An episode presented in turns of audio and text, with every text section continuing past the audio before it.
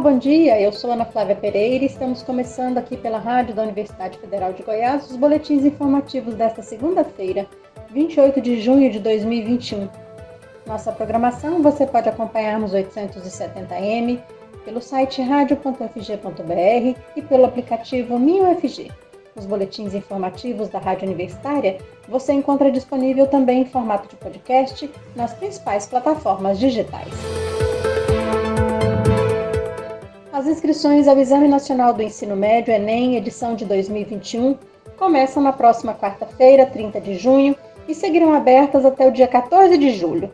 A inscrição será exclusivamente pela internet na página do participante.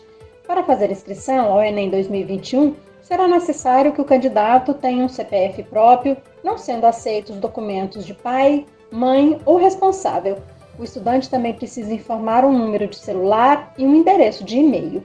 Durante a inscrição, o sistema pede ao participante que informe a escolaridade, necessidade de atendimento especial, local de prova e a opção de língua estrangeira, se inglês ou espanhol. Ao final, cada participante deve responder um questionário socioeconômico. O último dia para pagar a taxa de inscrição, no valor de 85 reais, será 19 de julho. Também entre os dias 30 de junho e 14 de julho, o candidato que precisar de atendimento especializado deverá fazer esse pedido. As provas do exame serão aplicadas nos dias 21 e 28 de novembro e o resultado será divulgado em janeiro ou fevereiro de 2022, em data a ser confirmada.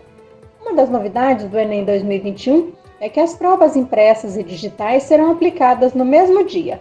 As questões serão as mesmas em todas as provas, inclusive o tema da redação.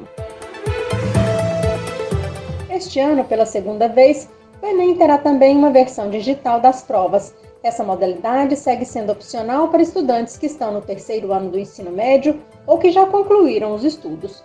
Serão disponibilizadas mais de 100 mil vagas para o Enem Digital 2021, mesma quantidade do ano passado. Lembrando que estudantes que ainda não estão no terceiro ano do ensino médio também podem fazer as provas do Enem, neste caso, como treineiros. INEP também já divulgou o edital do Enem 2021 em Libras, a língua brasileira de sinais. Ele faz parte da política de acessibilidade e inclusão do Instituto Nacional de Estudos e Pesquisas e visa ampliar as oportunidades de participação da sociedade nos exames. O período de inscrição é o mesmo do Enem regular, ou seja, entre 30 de junho e 14 de julho.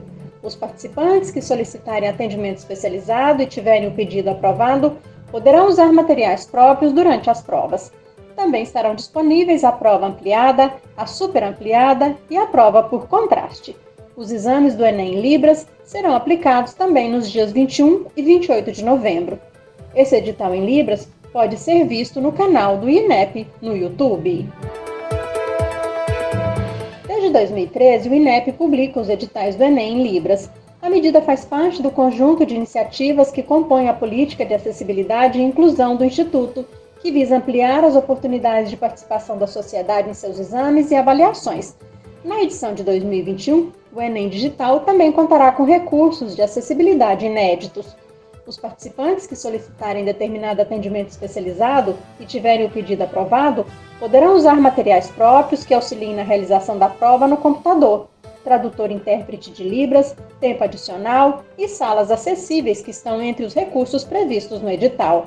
O Enem Libras foi lançado em 2018 e desde 2017 o INEP disponibiliza também videoprovas em Libras. Os vídeos contêm os enunciados e as opções de respostas, permitindo que surdos e deficientes auditivos estudem no mesmo formato acessível em que elas são aplicadas. Dessa forma, os participantes podem se preparar melhor, inclusive com a possibilidade de assistir aos vídeos das questões e conferir o gabarito. Dados do Ministério da Educação mostram que nas duas últimas décadas, perto de 250 novos cursos de medicina foram criados no Brasil, 84 apenas nos últimos cinco anos. Esse número representa o dobro das 104 escolas inauguradas nos séculos 19 e 20 no país. E entre estes novos cursos abertos, 73% são instituições privadas de ensino superior.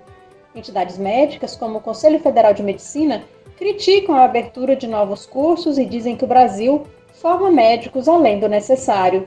e que a qualidade dessa formação é ruim em muitas faculdades e universidades. Sobre essa polêmica, a jornalista Maria Cristina Furtado conversou com o médico Fausto Pereira dos Santos, pesquisador da Fiocruz, ex-diretor-presidente da Agência Nacional de Saúde Suplementar ANS e graduado em medicina aqui pela Universidade Federal de Goiás. Vamos acompanhar a conversa.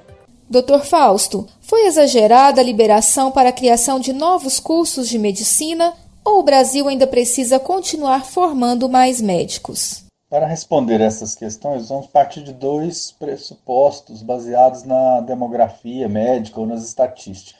Primeiro, que o Brasil tem poucos médicos, tanto comparado com os países mais desenvolvidos, os países europeus, quanto com os nossos vizinhos, Uruguai, Argentina, Chile.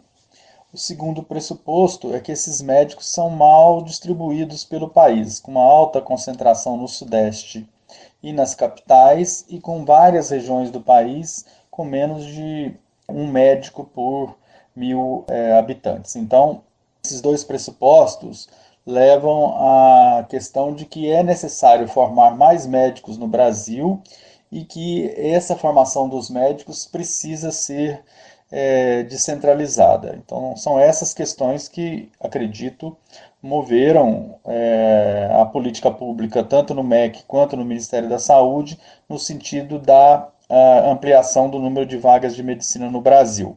As entidades médicas dizem que no Brasil são formados mais médicos que o necessário e que a qualidade dessas formações muitas vezes é ruim. Todos os estudos indicam que o Brasil ainda precisa de mais médicos. É claro que nós precisamos ao tempo todo estar preocupados com a qualidade da formação desses médicos e com com políticas que possam fixá-los é, nos, nos locais onde existe mais necessidade. Também existem muitos estudos que demonstram que essa fixação se dá muito pelo local onde o médico se formou e onde ele fez a sua é, residência médica. Então, descentralizar tanto a formação quanto o, as residências me parece uma política bastante importante para a fixação desses profissionais nas regiões onde eles são é, mais necessários. Eu acho que então precisamos de mais médicos e precisamos que eles sejam formados de forma descentralizada, mas com critério de qualidade para que é, a população possa ser melhor assistida.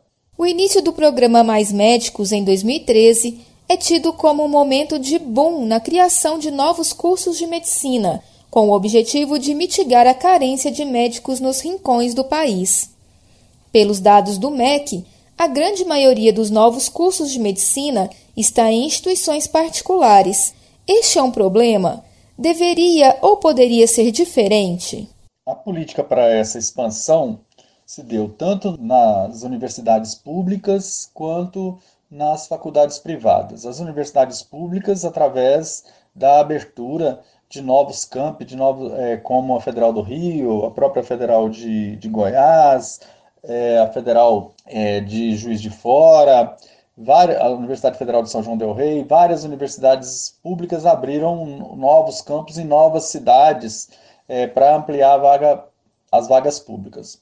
É, e foram feitos editais para ampliação dos cursos é, nas universidades privadas, é, obrigando que esse processo se desse de forma descentralizada em regiões é, com maior necessidade de médicos. É, no entanto, essa política ela vigorou por muito pouco tempo. Né? A partir do Mais Médicos, ela vigorou por mais dois ou três anos e depois ela foi é, bastante desvirtuada, tanto do ponto de vista das universidades públicas pararem o seu processo de expansão, quanto os critérios para a abertura de universidades privadas ficaram é, muito mais flexíveis e permitiu a pulverização e o surgimento de várias outras faculdades privadas fora dos critérios que tinham sido anteriormente é, previstos.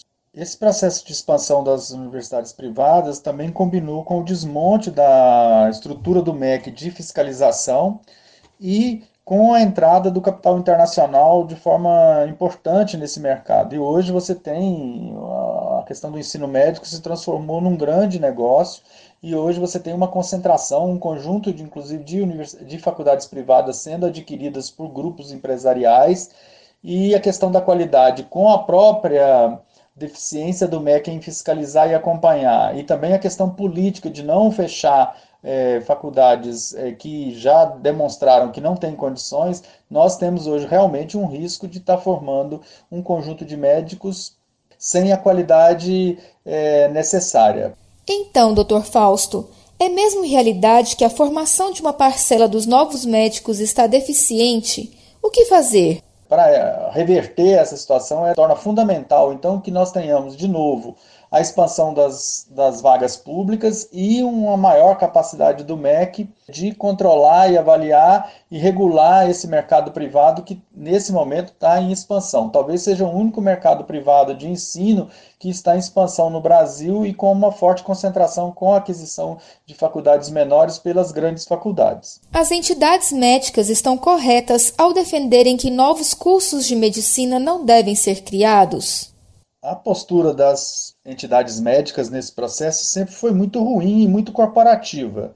Ao invés de identificar o conjunto das necessidades da população brasileira é, por, por mais médicos, ela prefere se colocar numa posição é, conservadora de defesa de, de mercado, principalmente para os especialistas que já estão é, em, em, atividade, e numa denúncia é, muitas vezes é, sem concretização é, do papel dessas é, da, da, da, discussão da questão da qualidade. Mas eu não conheço, pelo menos, nenhum trabalho do CFM que indique, por exemplo, ao MEC, do ponto de vista das entidades médicas, quais faculdades privadas é, deveriam ser fechadas. Na verdade, tem um certo jogo de conivência é, nesse processo e uma discussão é, bastante corporativa por parte das entidades médicas na defesa do seu status quo. Este foi o pesquisador da Fiocruz, Fausto Pereira dos Santos, que conversou com a gente e defendeu que o Brasil ainda precisa formar maior quantidade de médicos, mas de maneira descentralizada, com o Ministério da Educação garantindo a qualidade desta formação. Maria Cristina Furtado para a Rádio Universitária. Na Rádio Universitária você pode acompanhar um novo boletim informativo às 11 horas da manhã. Nossa programação você pode seguir pelos 870m, pelo site radio.fg.br e pelo aplicativo MinUFG. Nós também estamos nas redes sociais. Curta nossa página no Instagram e no Facebook. E lembre-se, a pandemia de Covid-19 não acabou. Se você precisar sair de casa, use a máscara o tempo todo. Ajude no combate ao novo coronavírus. Ana Flávia Pereira, para a Rádio Universitária.